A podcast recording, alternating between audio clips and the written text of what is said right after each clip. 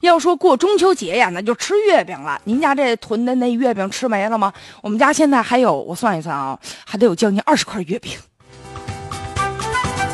哎，说也奇怪，有不少的人呢就觉得挺迷惑的。你说这节前的时候哈，看到超市里面啊，或者街边上啊，到处都是铺天盖地卖月饼的。这也是过了节，瞬间月饼没了，都卖了吗？都吃了吗？肯定没卖完的呀。那剩下的月饼去哪儿去了？这月饼啊，属于典型的应季食品。正规的企业吧，一般就按照往年的销量，然后按照订单来生产。多余的月饼不会太多，但如果多出去怎么办呢？一般吧，就有这么几条办法啊，几条销路。一个呢就是打折呗。我前两天就看着那月饼，有的是买一送一，买一送二。反正厂家是想了，能少赔点是点。其实吧，就我猜，他买一送一也不一定能赔到哪儿去。还有的呢，就是给员工当福利了啊。虽然说这个中秋节是过了，但月饼一般保质期是俩月。再者呢，有的就是低价就销售到农村去了，买回来之后依然能当早点吃。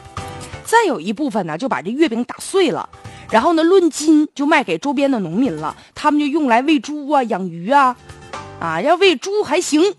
关键最可怕的就是有的把这个馅儿啊取出来，然后做成其他的点心，啊包上照样卖嘛。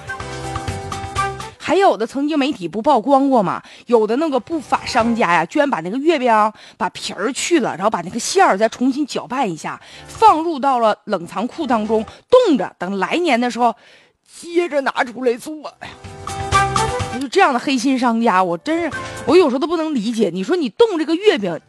你冷柜你不花钱不花店钱吗？然后你还做这么让大家伙觉得唾弃的事儿。但是呢，话又说回来了，如果他真的把这个月饼馅儿啊拿出来堂而皇之的放到别的点心当中，咱们消费者咱们怎么辨别呀？其实呢，禁止使用回收食品作为原料用于生产各类食品，或者是经过改改换包装的方式，然后进行其他形式的销售，这都是被咱们国家相关部门明令规定不可以的。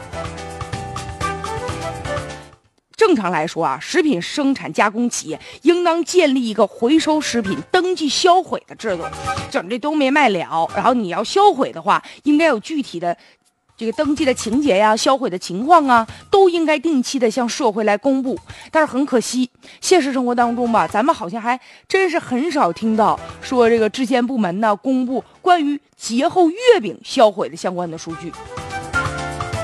哎呀，生产月饼的时候啊，在过节之前，那那我们一再强调啊，说月饼生产得安全呐。嗯，这个人监管呢，现在力度是够的，但问题是这月饼后续的处理啊，也应该引起重视了，保障咱老百姓舌尖上的安全呐。